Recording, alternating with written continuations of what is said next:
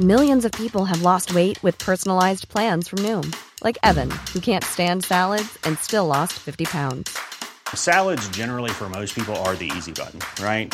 For me, that wasn't an option. I never really was a salad guy. That's just not who I am. But Noom worked for me. Get your personalized plan today at Noom.com. Real Noom user compensated to provide their story. In four weeks, the typical Noom user can expect to lose one to two pounds per week. Individual results may vary.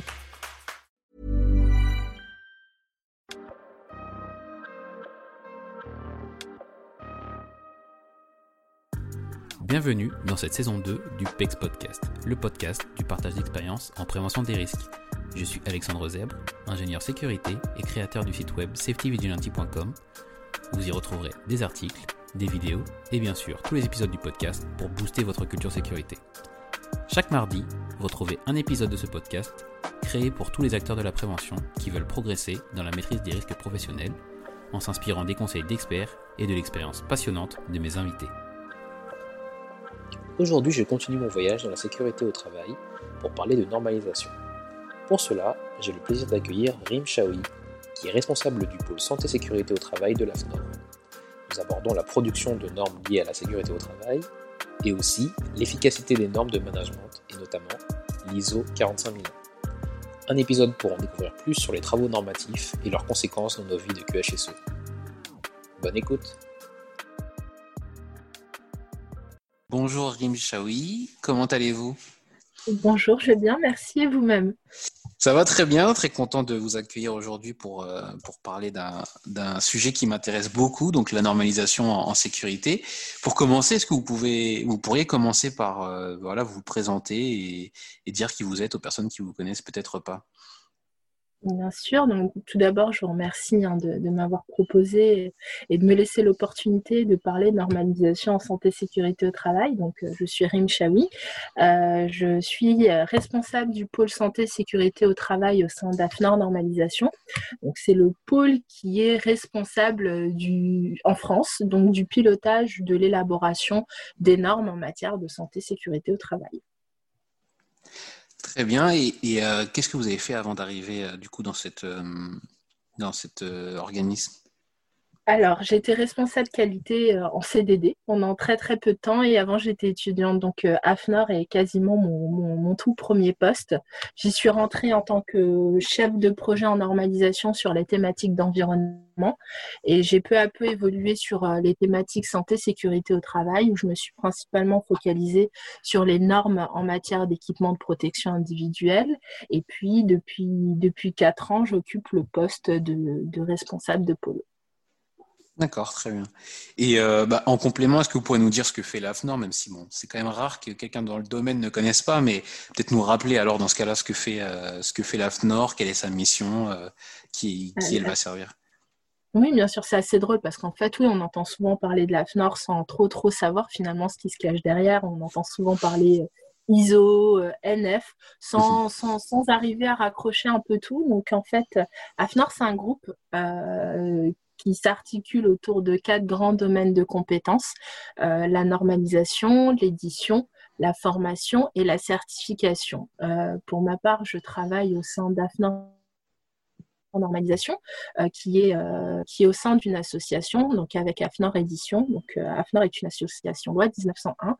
Et le rôle d'AFNOR Normalisation est de, est de, bah, de piloter l'élaboration et de, de, fournir enfin, des normes et de fournir des, des, bah, ces fameux outils qui sont élaborés par consensus. Et en fait, le rôle de l'AFNOR est régi par un décret euh, qui a été révisé en juin 2009 et qui positionne l'AFNOR comme étant l'opérateur central du système français de normalisation. Donc à ce titre, il représente notamment la France au sein de, des instances européennes et internationales de normalisation. Et nous sommes, pour compléter, sous la tutelle du ministère de l'Industrie. Et euh, alors du coup, les, les, pôles, là, vous avez, euh, vous avez m'a détaillé. Et euh, moi, je me suis demandé, quand, parce que j'ai travaillé déjà avec des, euh, des, des, chefs de projet euh, dans, dans, dans, une partie de, de normalisation, justement, d'écriture de normes.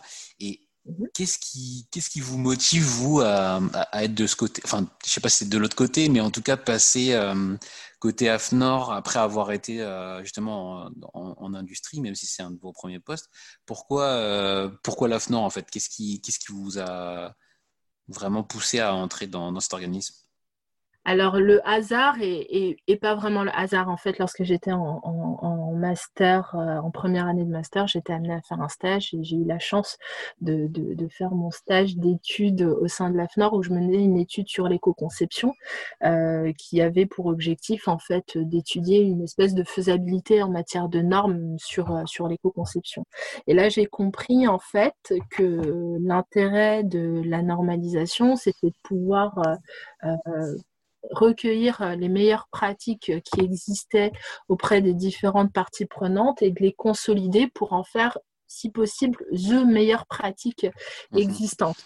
Euh, donc, c'est une façon de faire qui m'a beaucoup interpellée. Par ailleurs, euh, bah, lorsque j'étais étudiante, forcément, j'ai appris à mettre en place la 14001, la 9001, mais également alors l'OCS 18001 à l'époque. Et mhm. forcément, on se dit, mais qui écrit ces référentiels? Ce n'est juste pas réalisable. Comment on peut mettre en place et, et comment les gens peuvent perdre autant de temps à, élaborer ce type de, référentiels qui sont difficiles, qui peuvent être difficilement applicables. Et finalement, j'ai vu l'autre côté et je me suis dit, bah, comment peut-on plus se sentir utile que voilà de passer de l'autre côté de la barrière et se dire bon ben voilà je vais essayer de contribuer à ma façon et, euh, de m'assurer à mon niveau que voilà les, utilisateurs de normes pourront les utiliser ou non. Voilà. Et, donc, vous définissez les normes comme étant euh, finalement juste un, enfin, juste un, consensus de bonnes pratiques euh, dans, dans, une industrie? En fait, dans une industrie ou partout, en fait, une norme, ce qu'il faut avoir à l'esprit, c'est que c'est un outil qui a pour objectif euh, bah, de répondre à des problématiques qui se posent entre, entre différentes parties prenantes. Et on a des normes sur, sur tout type de, de projet, de sujet, qu'il s'agisse du, de, de, la, de la carte à puce, euh, du format A4, euh, de, de, normes de systèmes de management comme ISO 14001, ou là encore plus récemment euh, de normes pour les masques FFP2. Voilà, ce sont des, des, ce sont des bonnes pratiques qui sont partagées au sein d'un tour de table. Alors, bonne pratique, c'est une chose, il faut pouvoir ensemble trouver celle qui est la, qui est la, la plus réalisable euh, par tous, justement et qui va, qui va permettre justement de, de, répondre à cette vraie problématique. Donc, ouais, donc, si c'est élaboré par un tour de table sur la base d'un compromis. Oui. Et justement, euh, vous avez parlé des, des, des, choses qui sont en lien. Peut-être que dans, dans, la mesure de ce que vous êtes euh, habilité à me dire, euh, quels sont les travaux normatifs qui sont en cours justement en ce moment en, lien avec la sécurité au travail? Est-ce que vous avez euh, une vision du panorama de, de ces travaux normatifs? Bien évidemment, j'ai une vision, j'ai aussi un chiffre qui va peut-être vous effrayer. Là, ce qu'il faut savoir en matière de santé et sécurité au travail d'une façon très très large, il y a environ 2500 normes qui ont été publiées, sauf qu'on a un peu de mal à identifier. Je vais prendre l'exemple des casques. Vous avez des normes euh, génériques pour les casques qui vont définir des principes généraux, des méthodes d'essai pour dire comment on va euh, tester tel ou tel casque pour qu'il puisse garantir euh, la sécurité du porteur. Et ensuite en fonction du type de casque, qu'il s'agisse d'un casque industriel ou d'un casque d'équitation, on va définir des spécifications spécifiquement liées au risque, à l'analyse de risque lié à l'activité. Donc là, actuellement, en matière de santé et sécurité au travail, il y a environ 400 normes qui sont en cours d'élaboration. 400 normes. 400 normes, en plus ah, de 2500 publiés. Exactement, c'est le cas de le dire. mais voilà, mais qui vont rentrer sur un, champ très large. On travaille beaucoup, euh, on travaille même principalement en, appui à la réglementation.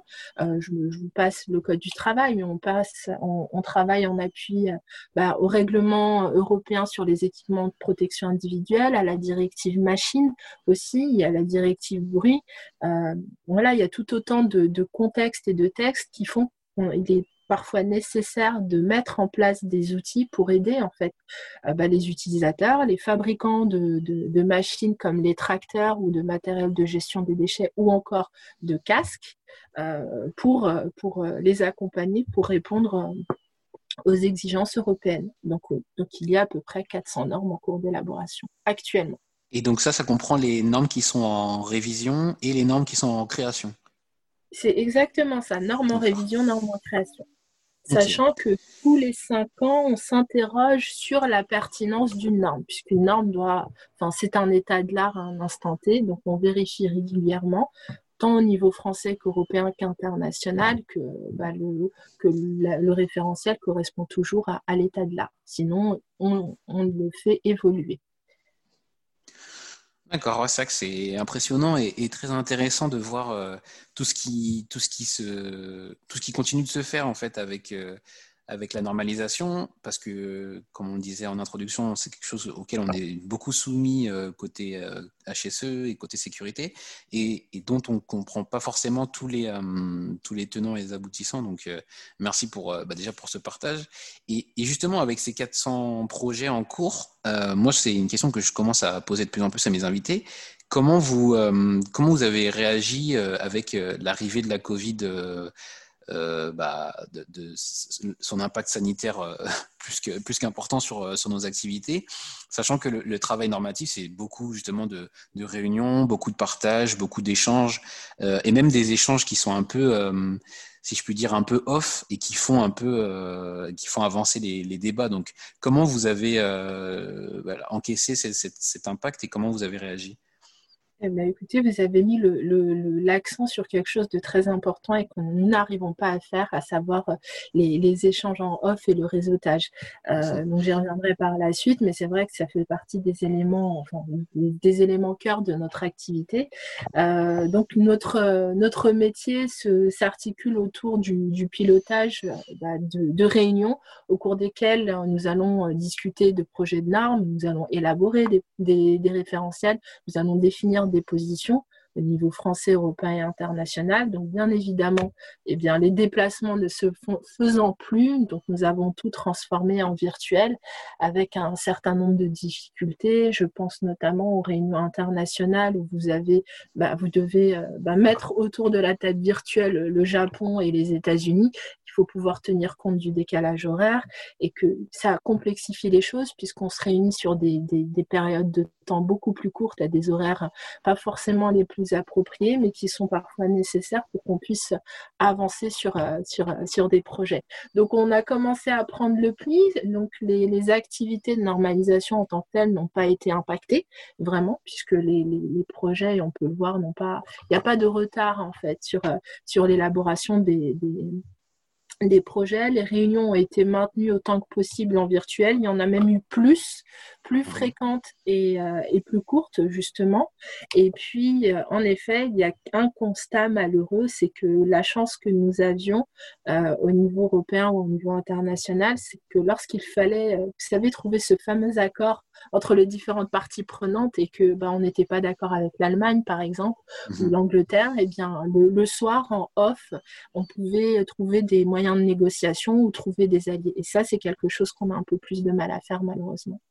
Ouais, bah, je comprends euh, parce que, comme je disais, moi j'ai déjà participé à la, création d'une norme et c'est vrai que c'était euh, bah, très formateur pour moi. Je m'y attendais pas du tout et je me rappelle du travail euh, de la, bah, de la chef de projet et c'était euh, c'est très comment dire chronophage et euh, il y a beaucoup beaucoup de, de, débats sur des choses qui peuvent paraître minimes mais en fait qui ont toujours leur importance. Donc euh, se mettre d'accord c'est assez compliqué sur, sur suivant les, les intérêts et, les, les, enjeux de, chaque entreprise. Donc c'est vrai que ce, ce petit temps ces temps qu'on voit pas finalement faisait avancer beaucoup de choses. Donc, euh, j'imagine que c'est quelque chose qui doit être euh, peut-être même en réflexion chez vous pour créer peut-être des quartiers libres, je sais pas, mais euh, ça, c'est un impact qu'on n'arrive pas à voir immédiatement, mais sur des projets comme ceux que vous pilotez, ça doit être assez, assez fort.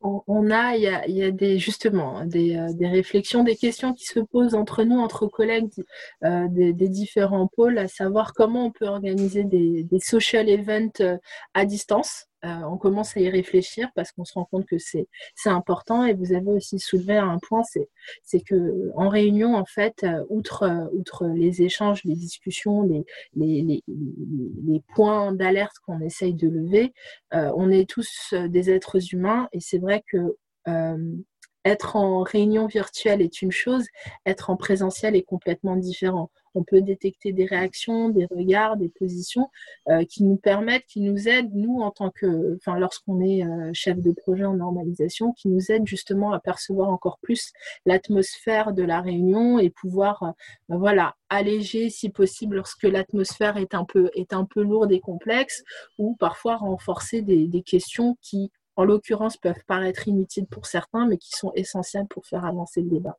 Donc vraiment, l'humain est essentiel et c'est compliqué euh, dans, ce contexte virtuel. Mais nous avons, nous avons quand même réussi à maintenir euh, voilà, cette activité-là euh, sans trop, trop, trop de difficultés, si ce n'est celle que je vous ai énoncée. Très bien. Et justement, peut-être qu'on peut mieux comprendre votre, votre quotidien en, nous expliquant ce que vous faites vraiment, bah, dans, vos tâches euh, bah, quotidiennes, tout simplement, euh, nous dire vraiment euh, comment, comment vous accomplissez votre mission. Peut-être que vous pourrez y venir dans les détails cette fois-ci. Bien sûr. Alors, eh ben, écoutez, j'ai en fait j'ai deux j'ai deux casquettes pour ma part. Donc j'ai une casquette responsable de pôle et puis j'ai aussi une casquette responsable de commission de normalisation. D'une façon générale, notre activité s'articule donc comme vous l'avez compris autour de réunions. Mmh les réunions sont fixées, enfin on a des plannings qui sont quasiment fixés un an à l'avance. donc de réunions qui reviennent régulièrement, de réunions européennes, internationales enfin vraiment notre, notre, notre vie et, notre calendrier s'organise autour vraiment des, échéances européennes et internationales. Donc, on va fixer nos réunions en fonction des différentes échéances. Si vous avez des normes internationales qui sont en cours d'élaboration et qu'il faut devoir organiser une concertation au niveau français, ben voilà, on va, on va fixer les réunions en fonction des, échéances. Donc, on est tributaire de, voilà, de ce calendrier européen international. Et puis voilà, on va s'organiser de cette façon. Donc, en fonction du calendrier, on va, on va, on va on va travailler sur euh, bah, la préparation, la réalisation de la réunion et de la restitution. Et finalement, tout ça arrive euh, très régulièrement, très rapidement, puisque euh, puisque puisqu'on a aussi des délais, on est contraint en termes d'ordre du jour et de compte rendu et d'actions à mener euh, par rapport à une réunion. Donc, euh, donc voilà. Donc le quotidien s'organise vraiment en fonction de, bah, de ces fameuses réunions qui font que bah, aujourd'hui, par exemple, eh bien, je me suis retrouvée à, préparer bah, mes ordres du jour de mes réunions qui arrivent le mois prochain et de finaliser les actions des réunions euh, qui se sont tenues euh, ces, ces, ces, trois dernières semaines en fait. Voilà. Donc le, le, quotidien avance, plus bien évidemment bah, les questions, euh, euh, les, questions un peu random qui arrivent de la part de clients, d'utilisateurs de normes, euh, de, qui nous contactent via Norme Info ou via, via le standard, ou parfois aussi il y a des, il y a une veille réglementaire qui se fait et donc on suit étroitement voilà l'activité de la Commission européenne, notamment en matière de transformation de directives en règlement. On essaye d'examiner l'impact auprès de nos parties prenantes, donc beaucoup d'appels téléphoniques. En plus de, voilà, de, ce, de, de ces, préparations et de ces restitutions de réunions, qui vraiment constituent le noyau en fait de notre planification. Mhm. de la... Ça, c'est un, indispensable pour euh, voilà, tous, ces, tous ces moments qui ne se voient pas euh, quand on est en présentiel. Quoi. Exactement. C'est que lorsqu'il y a une réunion qui est, euh, qui, est en cours de, tenue, euh, il y a un ordre du jour qui est bien défini. On n'envoie pas un ordre du jour basique. En fait, il faut vraiment réunir les gens pour de bonnes raisons. Euh, parce que les, les, experts en normalisation ne font pas que de la normalisation, c'est une activité supplémentaire par rapport à leur activité professionnelle finalement. Donc il faut pouvoir être efficace, euh, il faut pouvoir euh, aussi s'assurer euh, qu'ils aient à disposition les documents.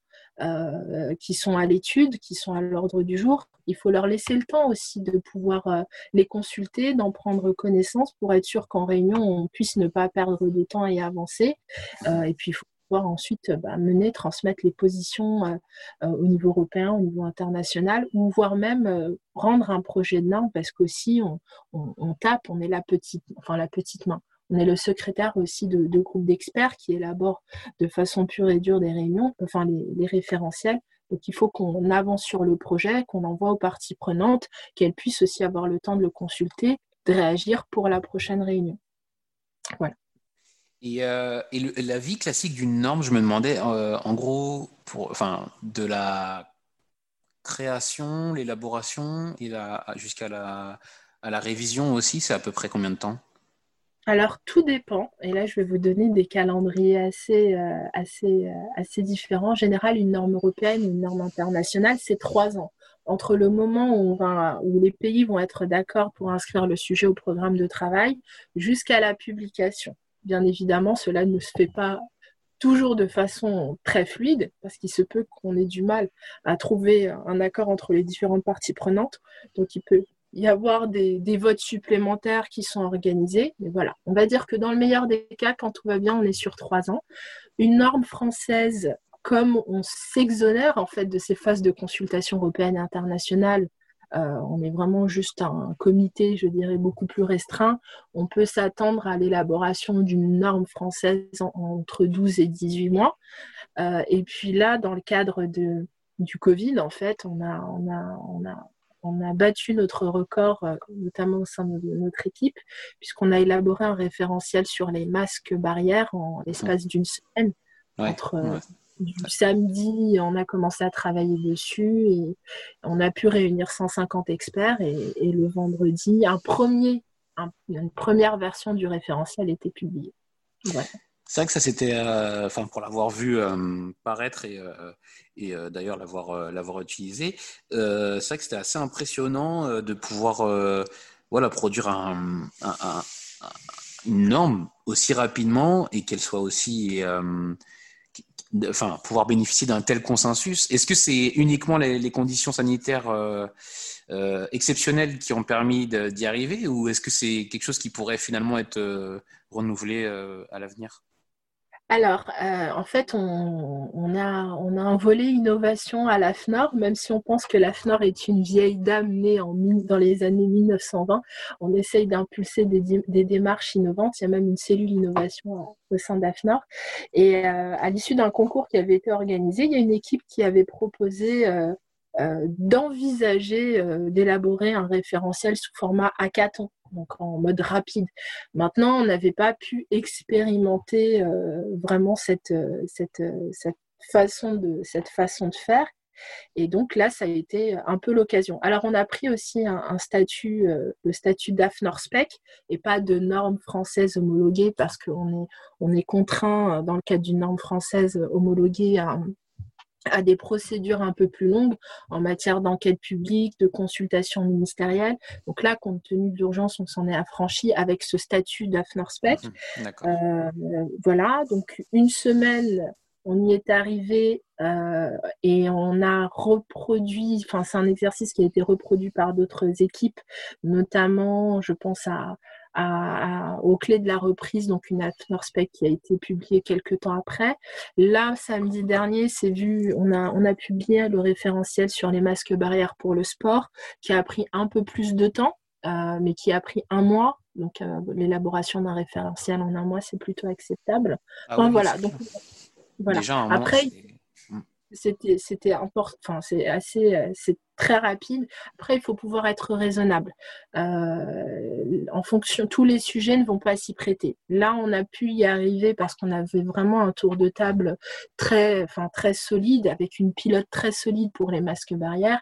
Et on avait un, un bon euh, un bon une bonne base puisqu'on s'occupait déjà des, des, des, masques, donc on savait à peu près quel type de méthode d'essai il fallait, il, fallait, il fallait réaliser. Par contre, pour d'autres sujets, pour des nouveaux produits, est-ce que ce format sous cette rapidité, avec ce délai assez court, est-ce que c'est raisonnable s'il faut organiser des essais interlabos, par exemple Là, c'est peut-être un peu plus délicat. Donc, on peut le reproduire, mais il faut vraiment peser, euh, il faut pouvoir envisager l'opportunité, il faut pouvoir être raisonnable. Même pour les experts, parce que je parle beaucoup, je sais bien. Pour les masques barrières pour les sports, tout le monde était confiné. Donc on a fait des réunions le samedi, le dimanche, tard le soir, tout le matin. Enfin, on prévenait euh, les, parties prenantes. Je me souviens, la première réunion le lundi euh, à 15h, je crois, j'ai envoyé l'invitation et l'ordre du jour euh, le dimanche soir très tard. Or, une réunion, on la convoque dans les règles trois semaines avant, pas moins de 24 heures avant. Enfin voilà. Donc, il faut, pouvoir un peu tout peser, être, raisonnable pour que le, document qui en ressorte soit le plus, le plus acceptable possible. Mmh. Ouais, mais alors c'est vrai que donc c'est quand même beaucoup beaucoup lié à cette euh, situation exceptionnelle et, euh, et, je le comprends. Mais euh, si vous avez expliqué que justement en un mois vous êtes quand même capable de, de faire un travail du même ordre, je pense que c'est quand même, enfin ça doit être dans, dans, vos dans vos réflexions en tout cas. Je vais continuer sur sur la suite du coup d'une question que j'avais vraiment beaucoup envie de de vous poser sur sur la partie management de la sécurité au travail. Euh, donc j'ai pu accueillir euh, Mélanie Garrido du, du MAS Sud-Ouest il, y a, il y a quelques épisodes qui mhm. expliqué que notamment la, le, MAS, euh, le manuel d'amélioration de la sécurité dans les entreprises, était la norme de management la, la plus, enfin la, management SST la plus efficace. et aujourd'hui, la plus répandue, ça reste l'ISO 45001 ou en tout cas auparavant l'OSAS 18001. Euh, mais alors, déjà, de votre point de vue, qui a, qui a raison et surtout, euh, pourquoi euh, il serait plus intéressant de choisir une ISO 45001 plutôt qu'une démarche MAS Alors, c'est une question très pertinente que vous me posez là. Euh, alors, en termes d'efficacité, euh, en fait, il faut voir euh, comme, ce que sont ces outils. Ce sont deux outils de, bah, de mise en place, de construction d'un système de management en matière de, de santé, sécurité au travail. Donc, l'efficacité, elle va elle va se mesurer, je pense, plutôt par structure et voir quelles actions sont véritablement mises en place et quelles sont, enfin, et si on est vraiment sur, si on est sur de l'amélioration continue et si le système fonctionne vraiment. Euh, donc euh, voilà, je pense que l'efficacité, elle va surtout se mesurer à ce niveau-là. Après, sur la pertinence, je, répondrai plus en matière de pertinence des référentiels mmh. et, pour ce faire, je dirais qu'il faut tenir compte en fait de la façon dont ces référentiels sont élaborés et, euh, et comment et sur la base de quoi vont choisir euh, telle ou telle structure bah, d'utiliser de, de, plutôt l'ISO 45001 ou, ou, le MAS.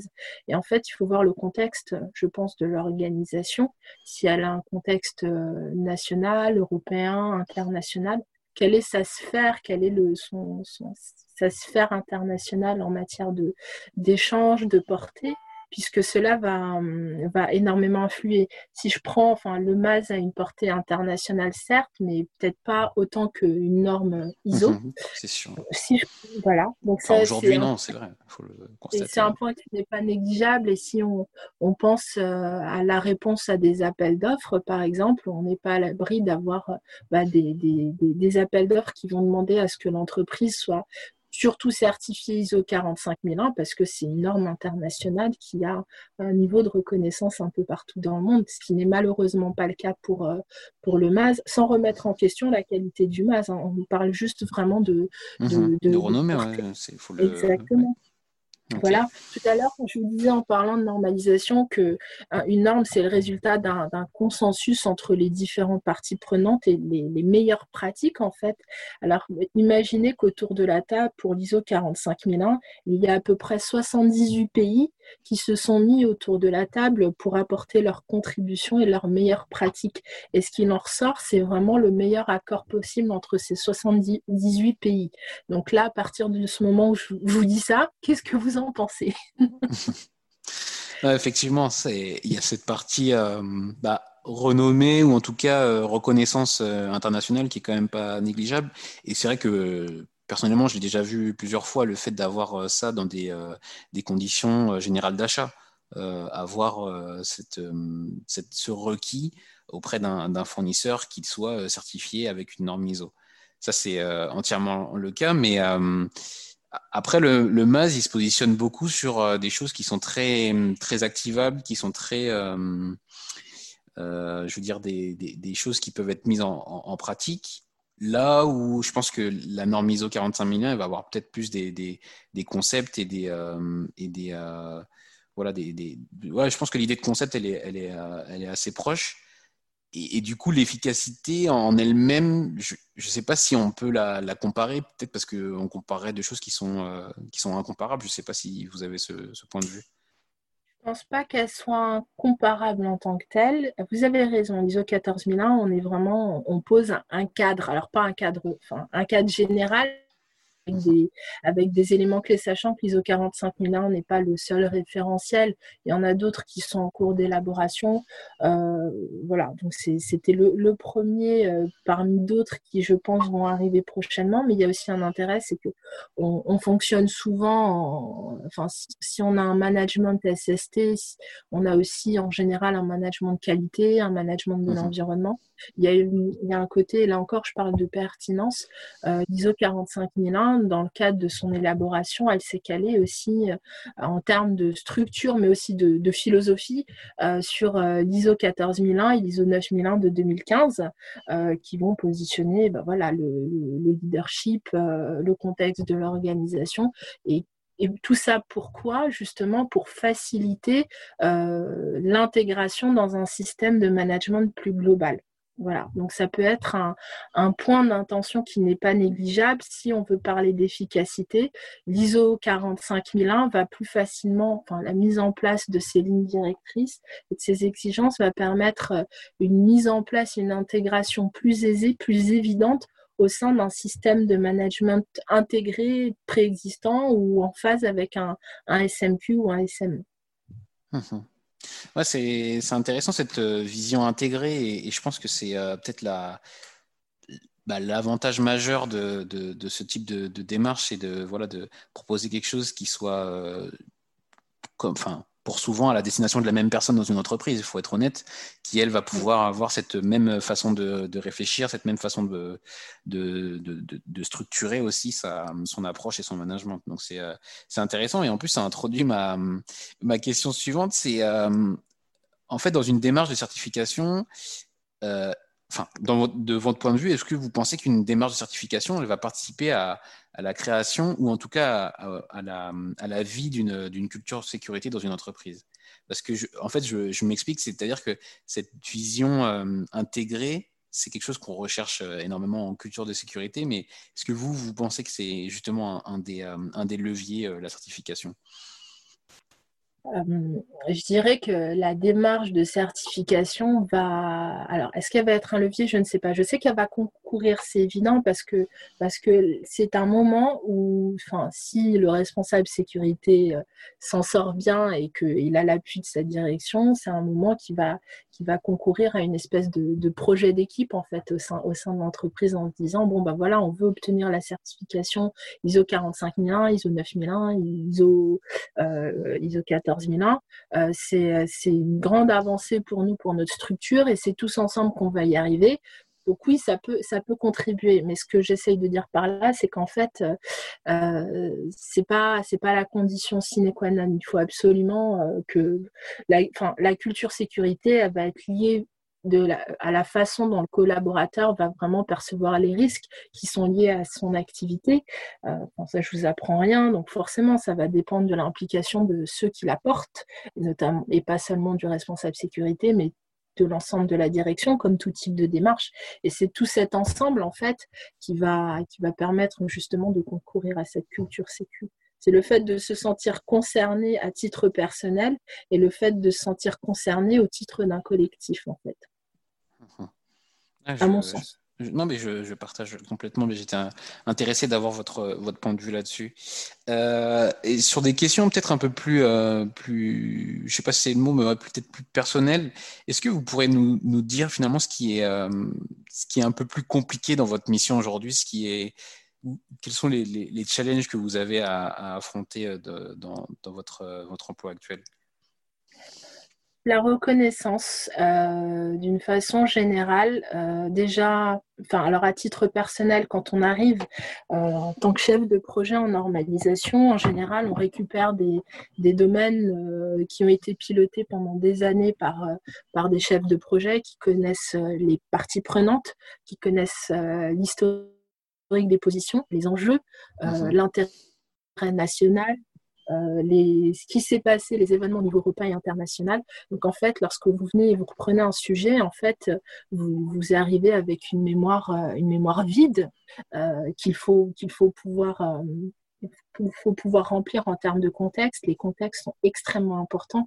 Quand vous savez qu'autour de la table, vous avez des, enjeux en termes de, de méthode d'essai et que c'est même au niveau international et que vous avez euh, potentiellement euh, un, laboratoire français qui, euh, qui ne peut pas, enfin je donne un exemple comme ça à tout hasard, qui ne peut pas réaliser ses essais ou bien que les essais ne sont pas, sont pas comparables entre différents labos, mais vous avez un gros labo influent au niveau européen qui essaye de, de, de, s'emparer en fait euh, mhm. du, de ce positionnement. Voilà, si vous n'avez pas ces éléments-là, vous ne pouvez pas réagir au plus juste. Donc en fait, la, la, véritable difficulté de pouvoir au quotidien se faire reconnaître, enfin, à un moment donné, on y arrive, et quand on y arrive, c'est magique parce qu'il y a une vraie cohésion euh, qui existe au sein du, collectif et c'est comme ça qu'on peut avancer ensemble même lorsqu'il y a des débats compliqués. Euh, c'est aussi euh, compliqué parfois de se faire reconnaître euh, bah, auprès, de ses, auprès de son équipe. Je pense là c'est mon expérience manager où enfin voilà vous arrivez, vous êtes chef de projet et puis finalement vous devenez, vous devenez bah, manager de personnes qui sont là depuis très très très longtemps. Il faut aussi pouvoir se faire reconnaître. Donc finalement le plus gros challenge en fait c'est l'être humain. Je mhm. pense que c'est ça. C'est démontrer nos compétences face à, face à, d'autres êtres humains et leur montrer qu'on est là pour, euh, bah, pour travailler avec eux et pas, et pas du tout contre eux. Et, euh, et de, sur, euh, à l'opposé, si je puis dire, qu'est-ce qui, pour vous, est justement le plus intéressant Est-ce que vous appréciez le plus dans, dans ce que vous faites aujourd'hui? Il y a tellement de choses. Euh, forcément, euh, l'échange. Euh, j'ai la chance, enfin, quand on est à la on a la chance d'être au cœur d'un réseau incroyable, qu'il s'agisse de fabricants, d'utilisateurs, de, de pouvoirs publics, où on se retrouve, enfin, voilà, avoir des, des échanges de, de, tout ordre sur des, des problématiques d'importance. J'aime aussi bah, le fait d'être en santé sécurité au travail. J'étais dans l'équipe environnement avant et il y a, y a une, quelque chose de différent parce que finalement, tous nos interlocuteurs se focalisent sur euh, une seule chose, sur la, sécurité de l'homme au travail. Et mhm. donc, il y a, il y a quelque chose en plus. Tout le monde se sent encore plus investi. Les personnes qui sont dans le tour de table sont, sont tout simplement magiques en fait. Donc c'est euh, quelque chose qui est, euh, enfin, qui, qui, qui, est, enfin, qui est assez fort. Et il y a aussi quelque chose qui me plaît encore enfin encore plus. Ce qui me plaît tout autant, je dirais, c'est les combats internationaux en fait. Vous savez, quand vous êtes en réunion européenne ou internationale et que vous avez pour mission, c'est d'accompagner la délégation française à défendre sa position et que vous avez euh, bah, deux autres ou trois autres pays contre vous et que vous arrivez euh, au fur et à mesure à, à faire entendre raison et à obtenir euh, gain de cause pour, pour, pour, pour la France, honnêtement, c'est génial c'est, parfois on n'y arrive pas toujours, hein, mais c'est génial. Parce que les parties prenantes françaises se, se sentent en confiance parce qu'elles savent que vous qu'elles ont une personne avec elles qui va, qui va tout faire pour, pour, mhm. pour les accompagner dans la défense de leurs intérêts. D'accord, c'est intéressant. Et, euh, et euh, j'imagine que ouais, c'est assez, euh, assez bah, plaisant tout simplement de pouvoir mener ce type de, je mets des guillemets, mais ce type de bataille pour pouvoir faire avancer. C'est, c'est génial. Il y en a qui n'aiment pas et il y en a qui auront une vision très administrative, euh, hors du jour, compte rendu, euh, réunion. Et puis il y en a qui verront enfin, des choses euh, voilà, plus, plus passionnantes et dynamisantes. même l'animation de réunion aussi, hein, qui est quelque chose qui est, qui est, enfin, c'est un superbe exercice en fait. Très bien. Euh, on va passer à une partie plus liée aux, recommandations. Est-ce que vous avez euh, en tête ou des choses que vous pourriez euh, partager liées à la, prévention des risques, des livres, des sites web, des podcasts, enfin quelque chose qui pourrait, on va dire, inspirer nos, auditeurs? Alors, moi, je, je vais. bon, je suis AFNOR, forcément. je crois que là, oui, on l'avait, saisi. saisi. Voilà, donc, donc forcément, je vais, je vais, je vais recommander euh, bah, les outils qui vont être forcément en lien avec la veille réglementaire et la veille normative parce qu'on l'oublie énormément, la veille normative qui est, euh, qui, est importante. Euh, donc forcément, je vous invite, j'invite tous les auditeurs à consulter le site Norminfo parce que c'est un site qui va vous permettre justement de, bah, de voir à peu près quels sont les sujets, euh, les, normes en cours d'élaboration, vous alerter lorsque les normes sont en, enquête publique, vous pouvez les consulter et mettre des commentaires. Alors, je sais qu'il y a des normes très, très, très techniques, mais euh, sur des méthodes d'essai, mais il y a aussi des normes qui sont, je pense aux EPI par exemple, où on développe au niveau européen, international, de plus en plus de normes SUCAM pour, euh, euh, pour dire, enfin, qui sont des guides pour aider au choix, à l'utilisation, à l'entretien des équipements de protection individuelle, euh, et donc pour lesquels les, responsables sécurité sont, clairement, sont clairement les cibles et qui peuvent être consultables et, sur lesquels vous pouvez mettre des avis. Bon, ça c'était, je, je, prêchais pour ma paroisse, mais ma, mhm. ma, paroisse, pardon, mais qui est, qui est dans le fil droit de l'intérêt général. Il y a aussi forcément le site de l'INRS qui est un, plus qu'un partenaire privilégié, puisque entre les, enfin, les articles et, et leurs et pages web qui sont mises à jour très régulièrement, sans oublier leur guide, euh, l'INRS est extrêmement impliqué dans les travaux de normalisation. Donc, il représente le monde de la prévention de même que le PPBTP, euh, enfin, qui est présent aussi. Enfin, voilà, donc, euh, donc j'invite cordialement à y aller.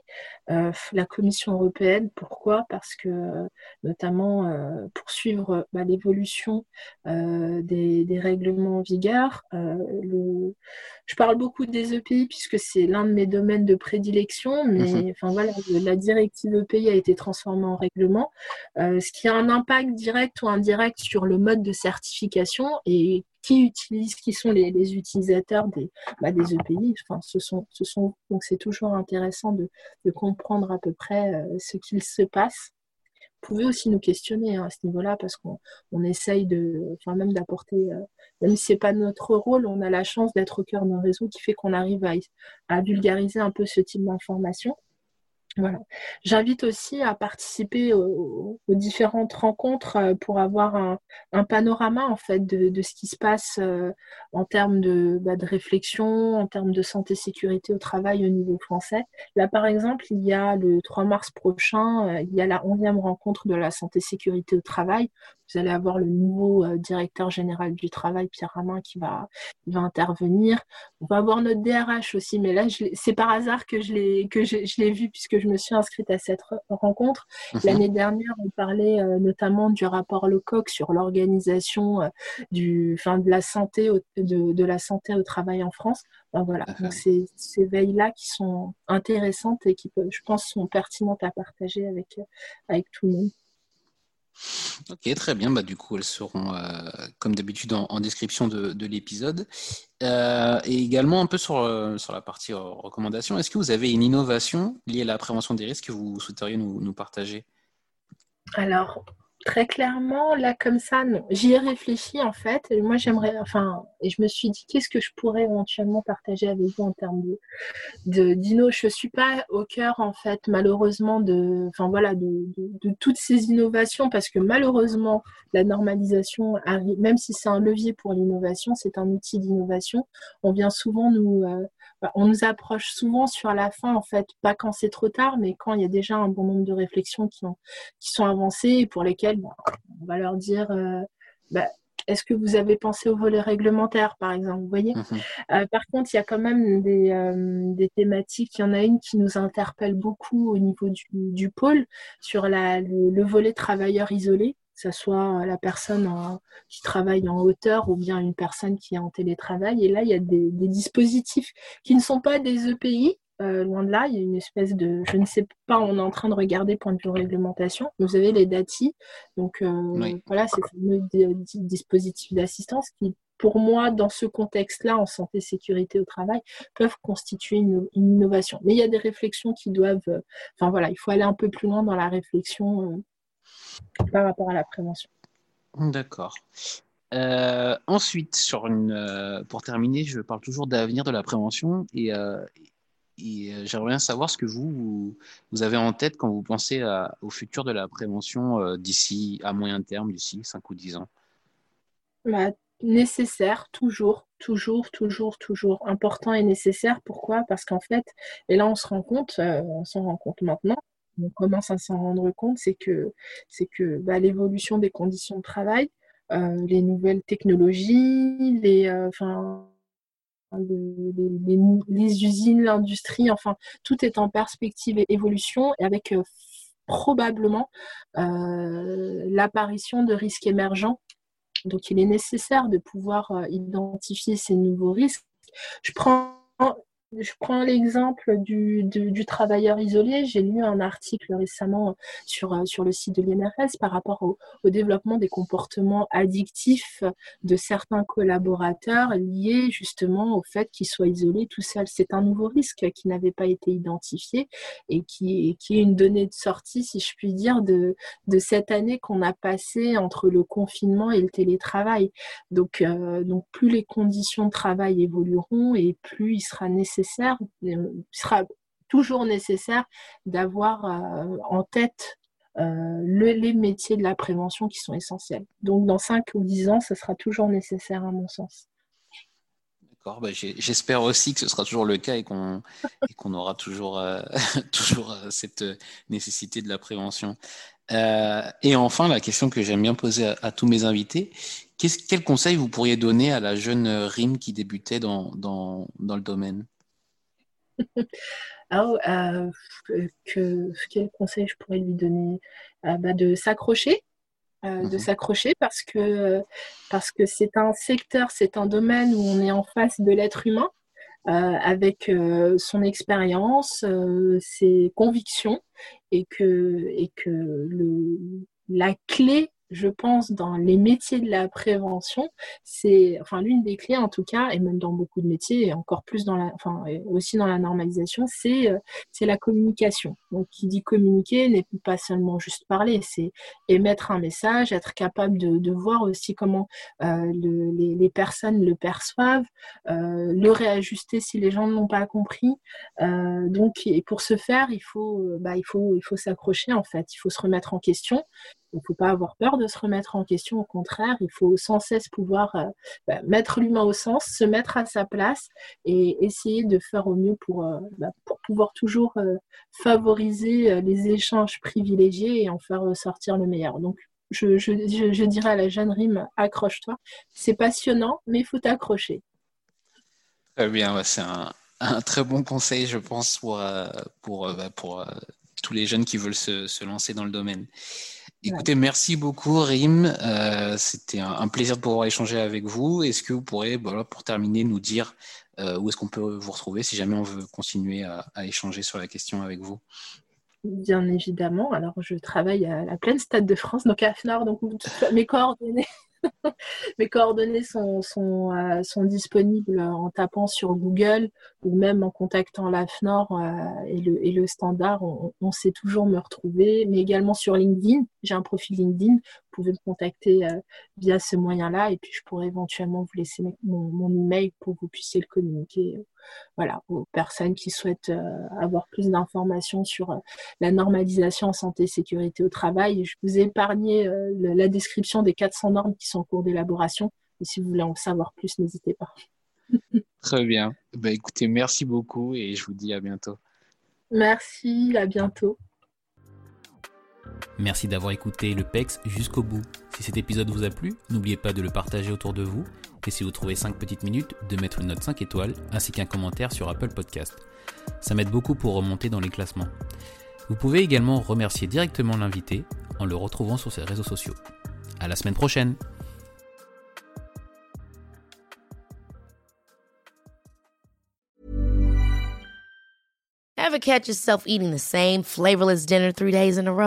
Dreaming of something better? Well, HelloFresh is your guilt-free dream come true, baby. It's me, Kiki Palmer.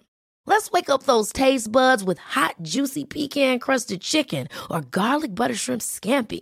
Mm. Hello Fresh. Stop dreaming of all the delicious possibilities and dig in at HelloFresh.com. Let's get this dinner party started.